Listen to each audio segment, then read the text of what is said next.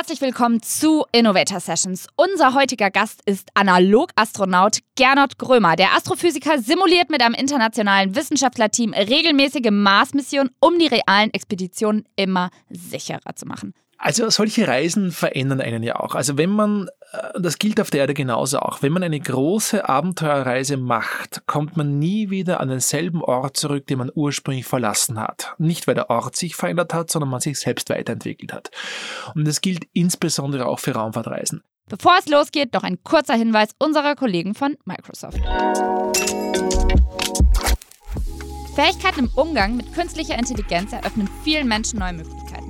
Wenn ihr wissen wollt, warum das so ist, dann checkt die aktuelle Microsoft-Studie unter www.aka.ms doppelslash AIS Studie aus. Hi und herzlich willkommen. Es ist Montag und hier sind wir wieder mit den Innovator Sessions, dem Podcast des Magazins Innovator by the Red Bulletin. Schön, dass ihr wieder eingeschaltet habt. Wir freuen uns. Heute wird, glaube ich, eine super Folge. Ich bin wie immer dabei. Mein Name ist Fleming Pink. Und ich bin auch wie immer dabei. Ich bin Laura Lewandowski. Und wir fragen auf diesem Kanal jeden Montag Gründer, Forscher, Sportler oder Musiker zu den innovativen Rezepten hinter ihrem Erfolg aus. Kurz zum Konzept, wie immer für alle, die neu am Start sind. Auch ihr sollt wissen, worum es geht. In unserem heutigen Format sprechen wir mit unseren Gästen über ihre größte Stärke. Das Besondere, jeder Gast bringt drei Tipps mit, denn wir wollen alle auch diese Stärke lernen. Während die einen von uns vom Mount Everest träumen, bereiten andere, wie zum Beispiel unser Gast heute, Expedition zum Mars vor. Gernot Grömer ist Astrophysiker, Direktor und Gründervater des österreichischen Weltraumforums.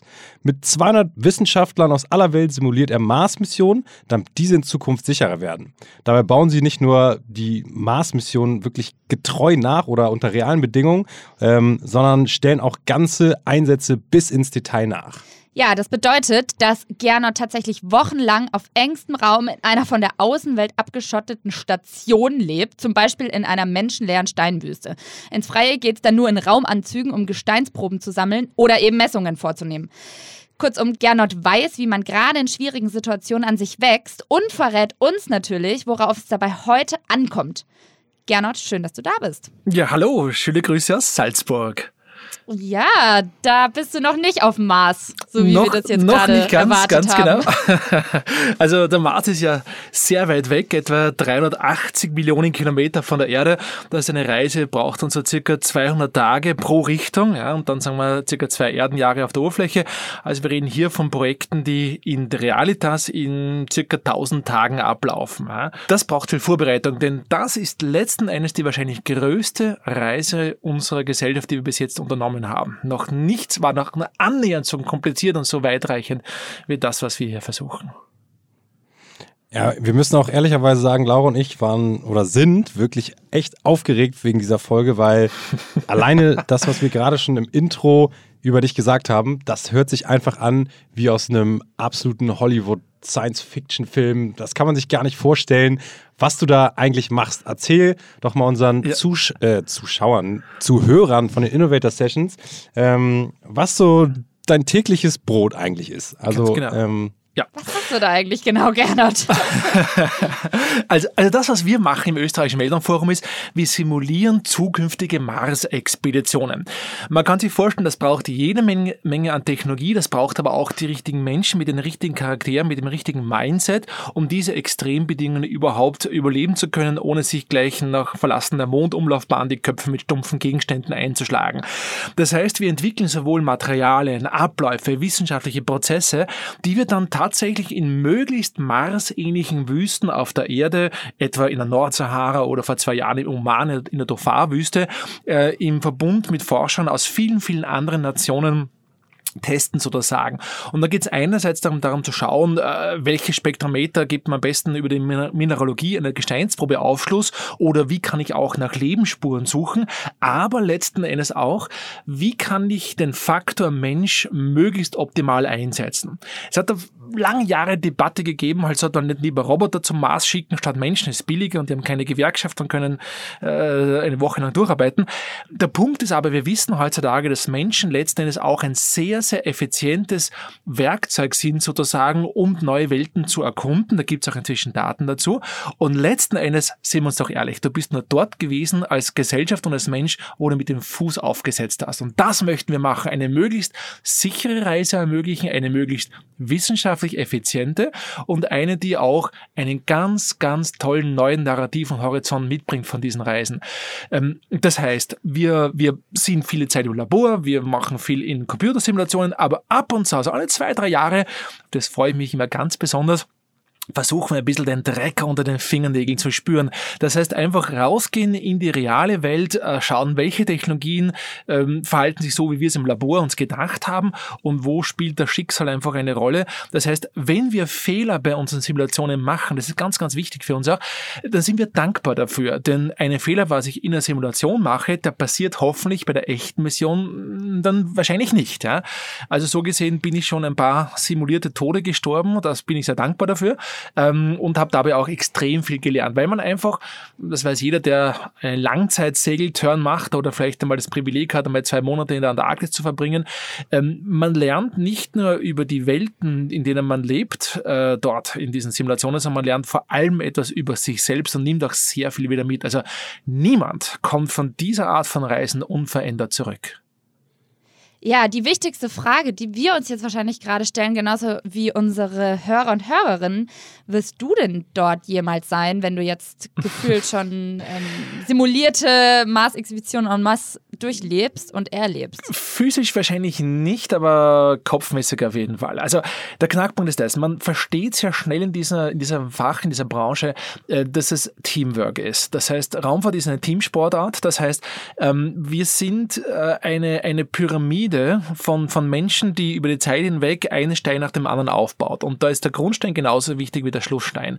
Das heißt, mein Ziel ist es, dass einiges von den Technologien, die wir entwickeln, von den Abläufen, die wir, die wir durchtesten, auch tatsächlich die, den Weg zum Mars findet. Dass ich, wenn ich in Pension bin eines Tages und dann im, im Ohrensessel vom Kaminfeuer sitze, meinen Enkelkindern sagen kann, Schatz, den Schrauben habe ich damals vor 30 Jahren entwickelt. ähm, und das ist ein Teil von mir wird dann auch mit, mit dort sein. Und das ist bei allen großen Reisen Reisen so gewesen. Ich meine, es hätte äh, keinen Christopher Columbus gegeben, äh, wenn nicht ein Schiffsbauer gewesen wäre, der eine Schiffe gebaut hätte, mit denen er nach Indien fahren wollte und hoppla über die Amerikas drüber gestolpert ist. Ähm, das heißt, wir sind Teil eines, einer sehr viel größeren Geschichte und das spürt, glaube ich, auch jeder, der bei uns im, im Team ist, dass eigentlich Ländergrenzen und kulturelle Barrieren, ähm, dass die ziemlich schnell verschwimmen halt, weil eine an einem Strang ziehen, weil einfach die, die, die Herausforderungen einer solchen Reisen so intensiv sind, dass man sich keine Primadonnen leisten kann. Ich finde ich muss noch mal ein bisschen zurückrudern, weil ähm, jetzt hast du da ein Team von 200 Wissenschaftlern ungefähr um dich rum und für euch ist das ja mittlerweile tägliches Brot und wahrscheinlich auch äh, ja. eure große Leidenschaft und, und das Schöne ist ja irgendwie die Leidenschaft zum Beruf zu machen. Für ganz viele oder beziehungsweise ich würde fast wetten, jeden unserer Zuhörer der Innovator Session ist es absolut Neuland. Wie kam es überhaupt dazu? Genau. Warst du schon als auf, von klein auf irgendwie begeistert für dieses Thema? Ja, also die, dieser, dieser Mars-Bug sozusagen, der hat mich so kurz nach der Pubertät infiziert, glaube ich. Ich habe von meinen äh, Eltern ein äh, kleines, äh, einen kleinen Feldstecher geschenkt bekommen, habe da nicht nur beim, beim Nachbarfenster reingeschaut, sondern irgendwann einmal auch zum Mond rauf gesehen. Ähm, und da hat mich einfach gepackt, weil dann haben wir so, da sind Strukturen sichtbar geworden, die man mit freien Augen nicht sehen kann. Da gibt's Zyklen äh, mit, dem, mit dem Wohnwachsen und, wachsen wieder abnehmen. Ähm, da gibt's gibt's äh, aktuelle Events und so. Ähm, und habe ich mit dem, mit dem mühsam verdienten Taschengeld, was ich bekommen habe, ein kleines äh, Billigteleskop mir leisten können, so ein besseres Ofenrohr mit Rasierspiegel drinnen. Ähm, und habe gesehen, hoppla, wenn man das wirklich beruflich machen möchte, dann kann man mit den ganz großen Teleskopen arbeiten und das Beste, man wird sogar bezahlt dafür. Und so bin ich also studientechnisch da in der Astrophysik gelandet ähm, habe doch einige Auslandsaufenthalte gemacht halt. Und irgendwann, das war im Jahr 2002, kommt eine Annonce in meine Mailbox geflattert von der amerikanischen Mars Society. Und die hat unter dem Titel Hard Work, No Pay, Eternal Glory ähm, nach Freiwilligen für eine Mars-Simulation gesucht und dachte, boah, das ist cool, das, das möchte ich unbedingt machen.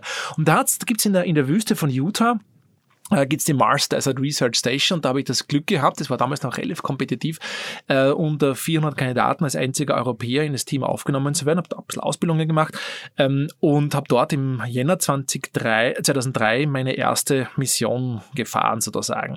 Inzwischen sind es jetzt äh, 13 Expeditionen, was ich selber gemacht habe. Die letzten waren alle auch als Kommandant, das heißt man hat hier ein Team von so typischerweise einer, eine Handvoll Leute, zwischen 6 bis, bis 15 Leute ungefähr, ähm, für die man verantwortlich ist. Und das heißt, wir sind dann in einer Station eingeschlossen. Das ist wirklich ein, ein Hightech-Gerät sozusagen, in der wir, wir leben in einer lebendigen Maschine sozusagen drinnen.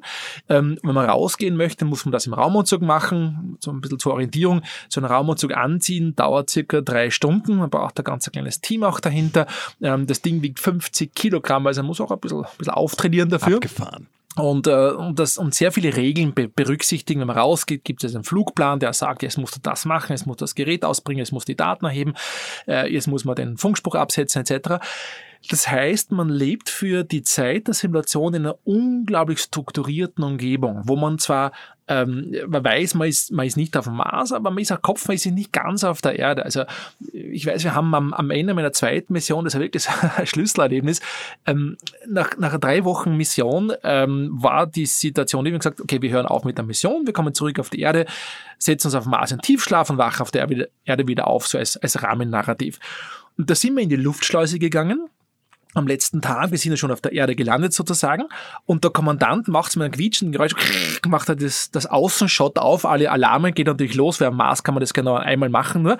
Ähm, und jeder von uns, ja, in der Crew, wir in der Luftschleuse drinnen gestanden sind, natürlich jetzt ohne Raumanzug, denn wir waren ja schon auf der Erde, hat jeder von uns unwillkürlich die Luft angehalten dann gesagt, Moment, das, das macht keinen Sinn, ja. Also man ist so tief drin in der Simulation, dass man weiß, ja, man ist nicht auf dem Mars, aber man ist auch nicht ganz auf der Erde. Man ist so in einer Limbo-Welt ein bisschen. Okay, du hast gerade die Luftschleuse äh, angesprochen einmal. Was, was kann man sich darunter vorstellen für alle, die jetzt, also, also ich habe auch eine Idee, aber sorry, keine sorry, genaue Ahnung. oh Gott, ja, also, also, also wie schaut das aus?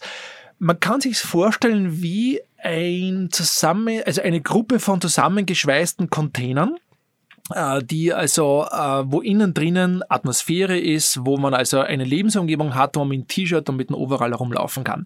Dort wird gegessen, geschlafen, äh, dort macht man die Innenarbeit, Laborarbeiten etc. Wenn man raus möchte, kann man ja nicht einfach die Tür aufmachen, sonst würden alle drinnen sehr schnell sehr tot sein.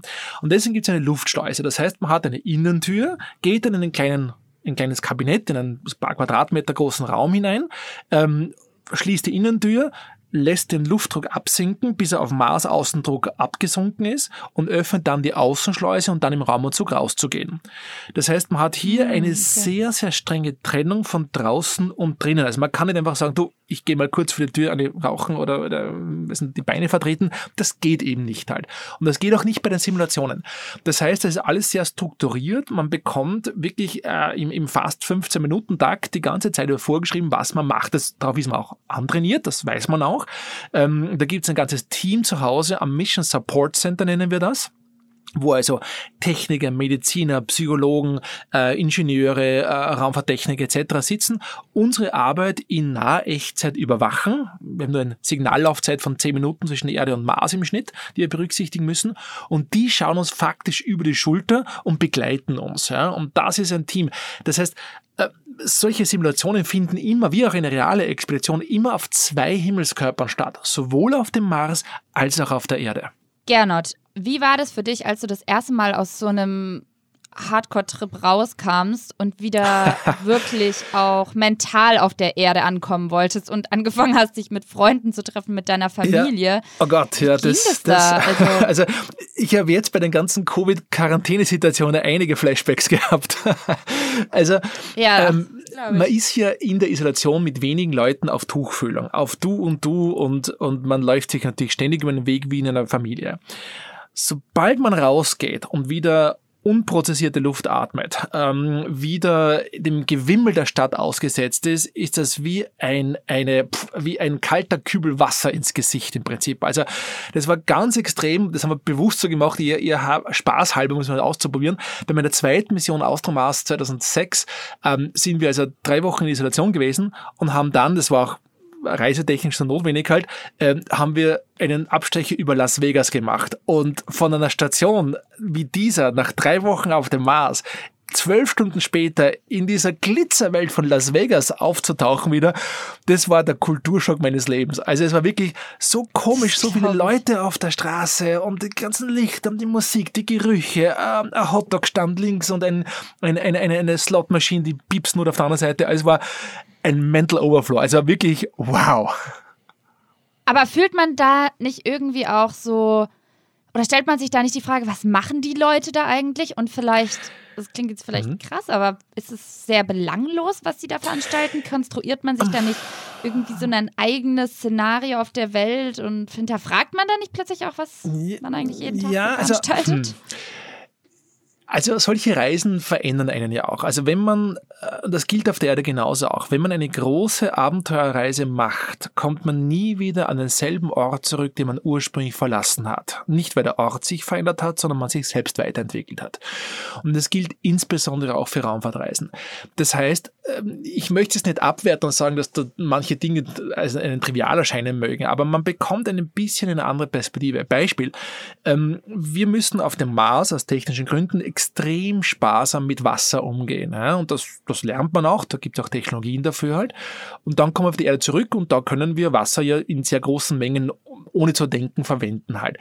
Seit meinen ersten Expeditionen habe ich mich nie wieder über Regen auf, also aufgeregt, weil man muss sich auf der Zunge zergehen lassen, dass wir in einer Welt im Kosmos leben, bei der es Trinkwasser gratis vom Himmel regnet. Welche, welche privilegierte Spezies sind wir denn, dass wir sowas erleben dürfen? Das heißt, man bekommt ein bisschen eine mhm. Perspektivenverschiebung. Das gilt genauso auch für Dinge wie äh, frisches Essen, äh, soziale Kontakte, ähm, auch die Möglichkeit einmal sich einfach, einfach hängen zu lassen, am, am Sofa mal eine Stunde Power zu prokrastinieren. Also man bekommt eine Wertschätzung für Dinge, die wir als viel zu selbstverständlich im Alltag wahrnehmen halt. Und ich glaube, das hat jeder auch von uns jetzt in der Covid-Situation miterlebt, dass einfach äh, die Möglichkeit eben nicht rausgehen zu dürfen und jetzt nicht äh, mit Freunden in, in eine Bar zu ziehen oder, oder solche Dinge zu machen das lernt man dann wieder viel mehr schätzen. Ich glaube, so brutal es klingt, aber solche Krisen und solche Extremsituationen, die bringen uns auch ein bisschen zusammen. Das ähm, sind spannende Worte. So habe ich ehrlicherweise noch nie darüber nachgedacht, aber ähm, das sind wirklich Privilegien, die wir hier haben, die man viel zu selten irgendwie zu schätzen weiß.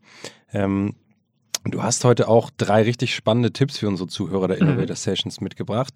Und die beziehen sich alle auf deine größte Stärke, über die wir jetzt eigentlich so ein bisschen im Detail reden wollen. Und das ist Widerstandskraft. Mhm. Ähm, als erstes hast du den Tipp Halte deine Kajüte sauber mitgebracht. Kannst du dazu einmal ähm, was sagen, was du damit meinst? Ganz genau. Äh, das ist eine Frage der Selbstdisziplin und der Selbstreflexionsfähigkeit. Das heißt, auch wenn ich nicht beobachtet werde, auch wenn es vielleicht nicht unbedingt notwendig ist, wenn ich Homeoffice habe, mich ordentlich zu kleiden oder so, ähm, das sind Dinge, die uns helfen, uns selber unsere Denkweise und Arbeitsweise zu strukturieren.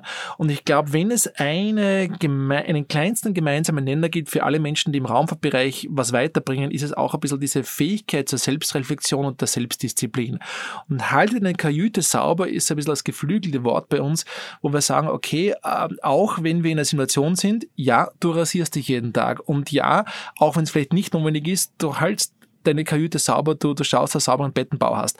Ähm, das wissen wir auch von, von Schiffsbesatzungen, von militärischen Operationen so. Das sind Dinge, die uns Struktur geben und die uns auch selber sagen, ich habe noch Reserven, weil ich die Zeit dafür habe, diesen Luxus mir zu leisten, diese Dinge noch zu betreiben, obwohl das Bett jetzt nicht gemacht sein müsste.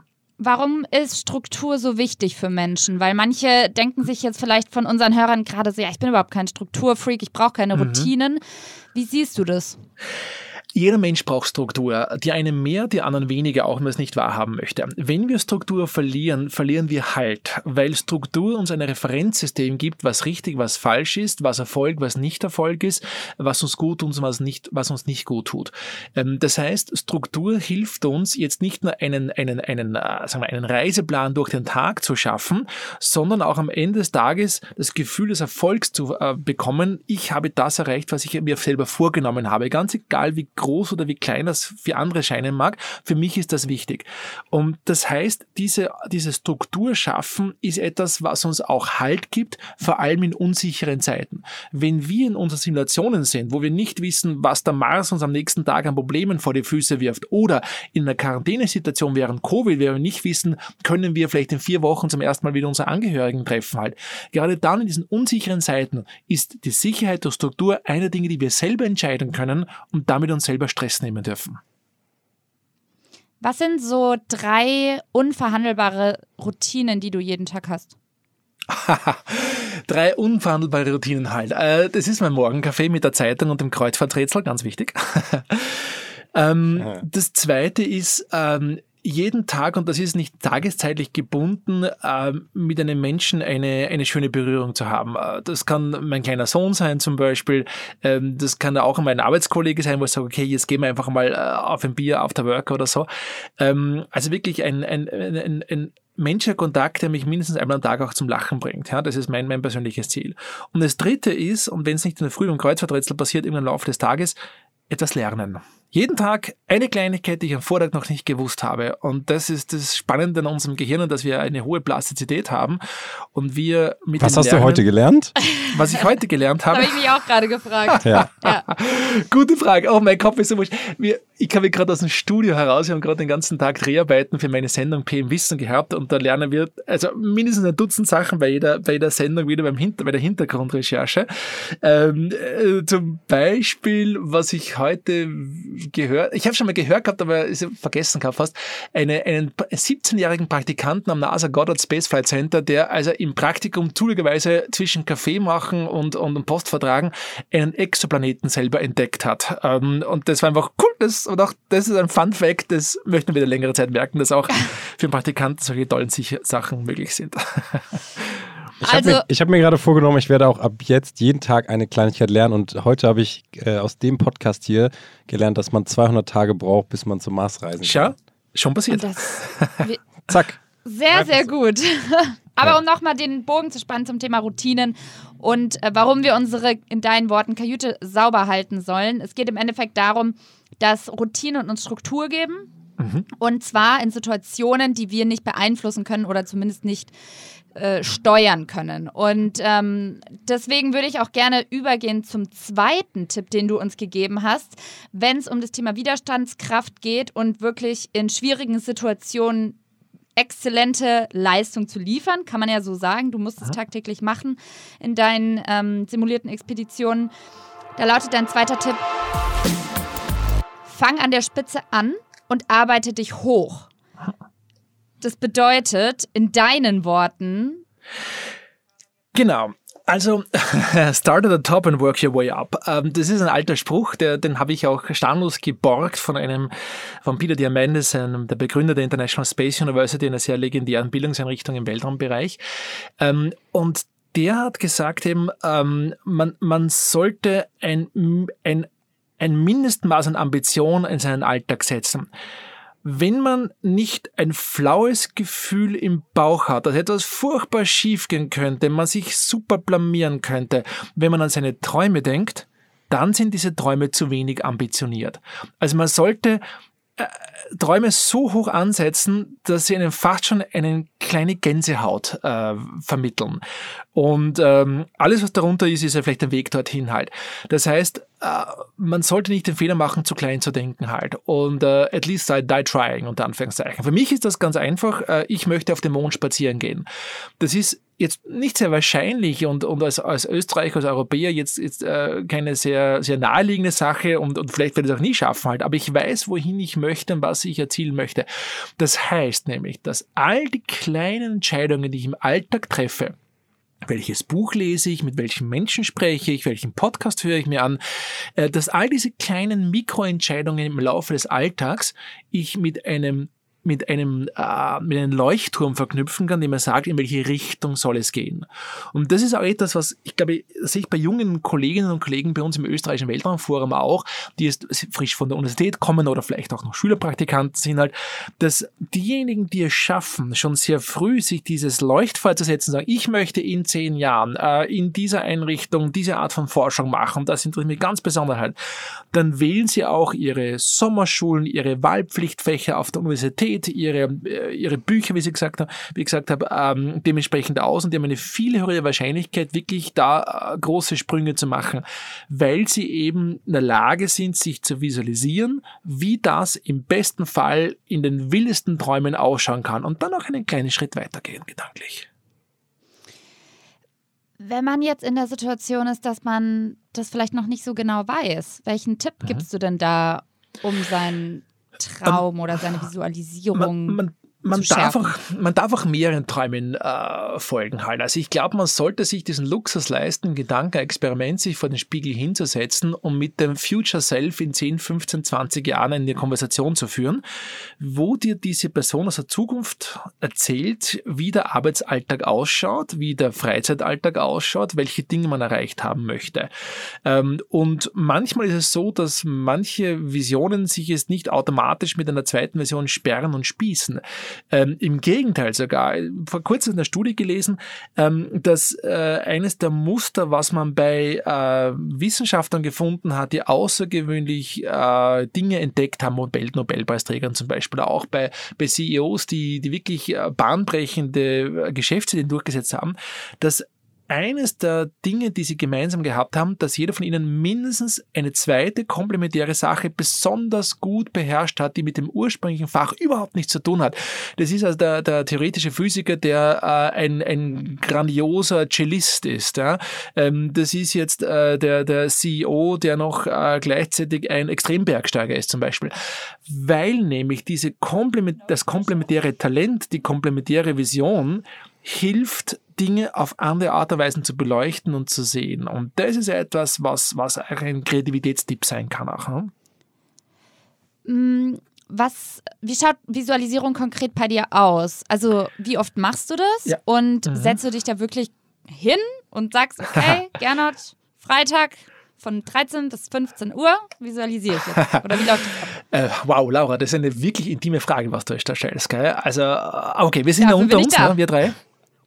Deswegen ja, wir sind intimes Antworten. Genau, keine Hörer, die sind ganz genau. alle und, äh, am Schlafen gerade. Ganz genau. Ähm, meine Visualisierungstechnik ist die, dass ich die Augen zumache und mir vorstelle, ich stehe gerade an einer bestimmten Stelle auf dem Mars und versuche mir vorzustellen, wie es ist, im Raumanzug jetzt genau in dem Augenblick dort zu sein.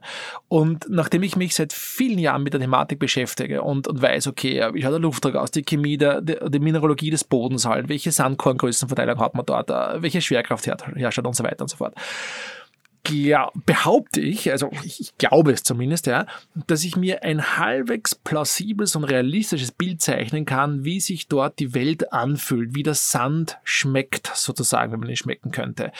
Ähm, und, und alles, was mich an diesem Punkt führt, und dieser Vision ein Stückchen näher bringt, fühlt sich richtig an. Das heißt, möglichst viele Stunden im Raumanzug im Training zu verbinden, die richtigen Bücher zu lesen, halt. zu schauen, dass man eine neue Generation von Forscherinnen und Forschern heranbringt, die mit dieser Idee angesteckt sind sozusagen. Ähm, das heißt, das ist im Prinzip ein, ein, ein Bild eines Gernot Grömer, den es noch nicht gibt, den es vielleicht auch niemals geben wird, aber das mir zeigt, wohin soll die Reise gehen. Und das ähm, mache ich alle paar Tage wieder mal, alle paar Wochen wieder mal. Und das das Witzige daran ist das, wenn man dann im in der Simulation steht, in der, in der Mission, in der Dofar-Wüste im Oman zum Beispiel, wo man dann wirklich also 100 Kilometer in die Wüste reinlaufen kann, es schaut noch immer genauso aus wie am Anfang. Äh, und dann im Raumanzug diesen am ersten Tag den ersten Außenbordeinsatz erleben darf und diesen ersten Schritt in den Sun setzt ja, und sich dann legt, wow, wie viele Dinge haben richtig laufen müssen, dass ich diese Tätigkeit jetzt da machen darf? Und welch ein Privileg erlebe ich in meinem Beruf, dass ich hier und jetzt eine nichts Geringeres als eine Art Sneak Preview auf die Zukunft bekomme?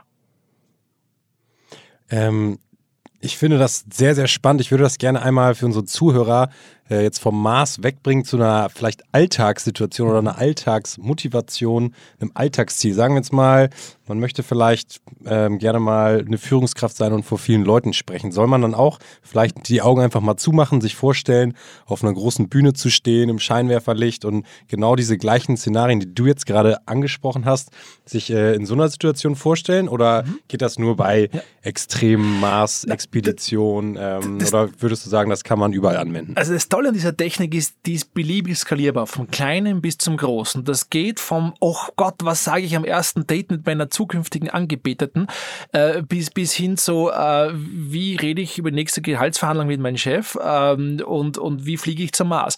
Das heißt, wir als Homo sapiens sapiens haben eine ganz besondere Spezialisierungsmöglichkeit, eine, eine Gabe, eine, eine Superpower unter Anführungszeichen. Und das ist dieses innere Kino, sich vorstellen zu können, what if? Was wäre wenn? Und je mehr ich mir das visualisiere, ohne mich jetzt auf etwas zu versteifen, sondern wirklich mir den Druck mache, meinen nächsten, mein nächstes Schulreferat vor dem Spiegel laut zu üben und nicht nur zu denken. Ja, also alles, was mich ein Stück näher daran bringt, machen, machen, machen, do it. Ja? Also das ist, glaube ich, ähm, eines, was, was man, es, es klingt so ein Allgemeinplatz, aber es wird viel zu wenig gemacht und ich glaube, wir, wir Menschen würden uns im Alltag viel mehr zutrauen, wenn wir, wenn wir diese Methode ein bisschen mehr verfolgen würden. Was würden wir wagen, wenn wir wüssten, wir könnten nicht scheitern? Hm.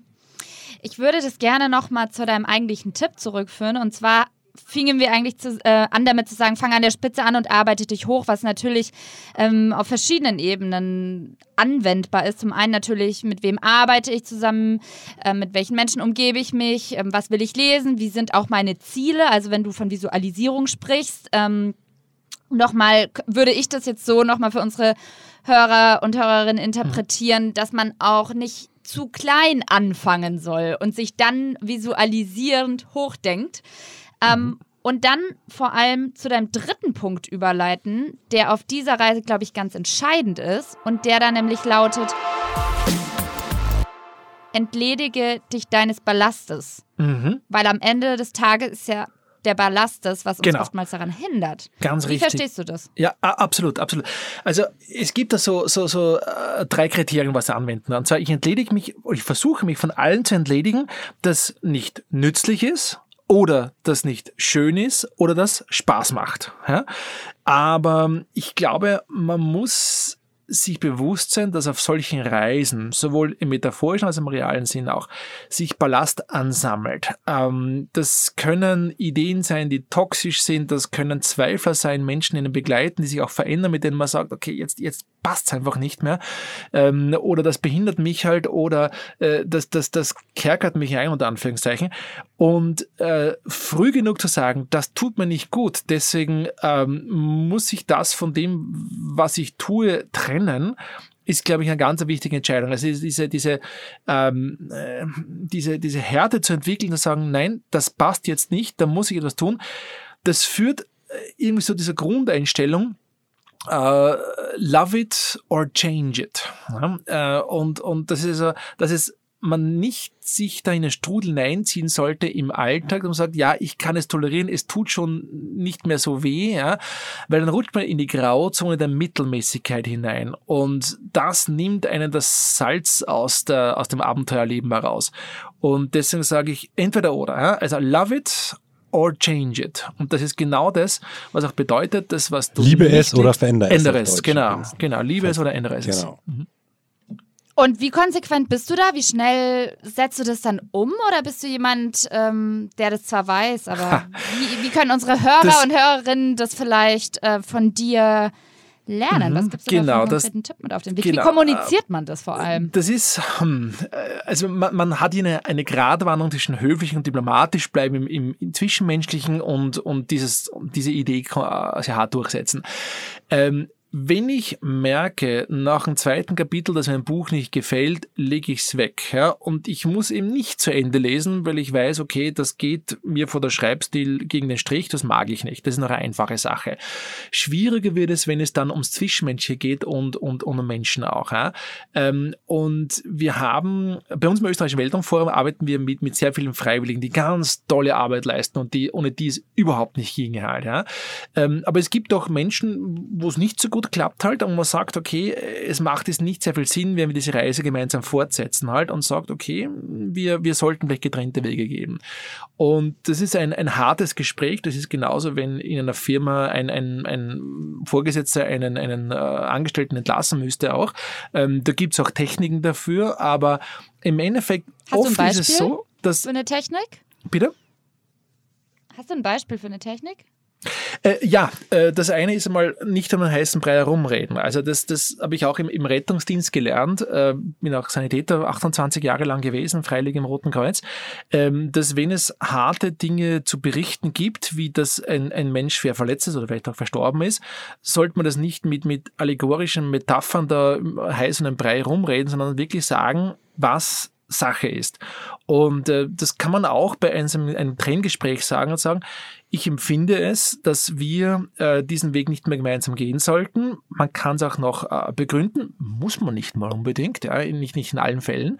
Ähm, und und äh, erstaunlicherweise ist es so, dass dann, also war meine persönliche Erfahrung immer, ähm, dass sich das ja selten aus nichts heraus abzeichnet, sondern es haben schon beide Seiten so ein bisschen ungutes Gefühl und man geht sich im Gang ein bisschen aus dem Weg und man hat ein bisschen Vermeidungsmuster halt dahinter. Und wenn es dann ausgesprochen ist äh, und man das höflich macht, mit Respekt, das ist immer eine Grundlage, ja, dann merken beide hinter, puh, Gott sei Dank ist es ausgesprochen und ja, trennen wir uns. Also ich habe selten eine Trennung erlebt, die hier zu einer Verschärfungssituation geführt hat. Meistens war es eher auch ein Befreiungsschlag. Äh, wobei wir sind es schon ein bisschen in extremer auch mit drinnen jetzt, muss man auch sagen. Also es gibt auch viele weniger dramatische Entscheidungen im Alltag, wo man sagt, okay, ich, ich treffe eine Entscheidung, muss sie verteidigen oder ähm, ich, ich, muss jemanden davon überzeugen, dass was machen soll, ähm, dann kann man es ein bisschen, ich sage mal, moderater angehen. Das macht auf jeden Fall durchaus Sinn. Ich glaube, vor allem in deinem ähm, Bereich braucht man im Endeffekt nur Experten, aber ähm, zusammenfassend wenn alle von uns, die gerade zuhören, schwierige Situationen meistern wollen und vor allem Widerstandskraft lernen wollen, sind deine drei Tipps, die du uns heute mit auf den Weg gegeben hast, Gold wert. Und ich würde sie gerne nochmal zusammenfassen. Du hast angefangen mit Nummer eins, halte deine Kajüte sauber, bedeutet im Endeffekt, jeder von uns braucht Strukturen, jeder von uns braucht Routinen. Es lohnt sich da mal genauer hinzugucken, was will man im Alltag wirklich täglich machen, was gibt einem Halt und Sicherheit, egal in welcher Situation. Ähm, dann sagst du, fang an der Spitze an und arbeite dich hoch. Bedeutet also, wenn man wirklich für sich das Beste herausarbeiten will und wissen will, was Qualität bedeutet, dann soll man sich nicht mit Mittelmäßigkeit abfinden. Man soll sich die richtigen Leute von Anfang an holen, die richtigen Vorbilder, die richtigen Bücher. Auch wenn man visualisieren will, sollte man nicht anfangen mit kleinen Visionen, sondern wirklich schon mit dem, was im geisteskrank größten Fall passieren könnte. Und auf dieser Reise kommt Tipp 3 perfekt und zwar entledige dich deines Ballastes. Bedeutet alles, was nicht nützlich, nicht schön ist und nicht Spaß macht, fliegt raus. Klingt zwar krass, aber am Ende des Tages haben wir hier ja auf der Erde, es mal in deinen Worten zu sagen, nur eine begrenzte Anzahl an Tagen und jeder sollte im Endeffekt selber schauen, mit wem er die verbringen will. Und ähm, ja, nur das Beste ist gut genug und führt uns am Ende vielleicht sogar zum Mars. Gernot, ich ähm, muss sagen, diese Folge war unfassbar lehrreich. Ich hoffe nicht nur für uns beide, sondern auch für alle Zuhörer da draußen. Ähm, wir sind schon am Ende angekommen, aber das war es ja noch nicht von dir, weil du bist nächste Woche Montag auch nochmal am Start bei den Innovator Sessions. Mhm. Für heute müssen wir allerdings jetzt einen Schlusspunkt ziehen, äh, das alles einmal sacken lassen und die Tipps natürlich die Woche anwenden. Und äh, ich hoffe, das macht ihr genauso wie Laura und ich. Wir probieren wirklich bei jedem Gast die Tipps äh, persönlich auch mal anzuwenden. Wir bedanken uns ganz, ganz herzlich für deine Zeit. Wir wissen, wie wertvoll sie ist. Und ich hoffe, und äh, Laura glaube ich auch, die hat es ein bisschen Spaß gemacht. Ähm, euch da draußen ebenfalls, ähm, falls das so ist, abonniert gerne unseren Podcast.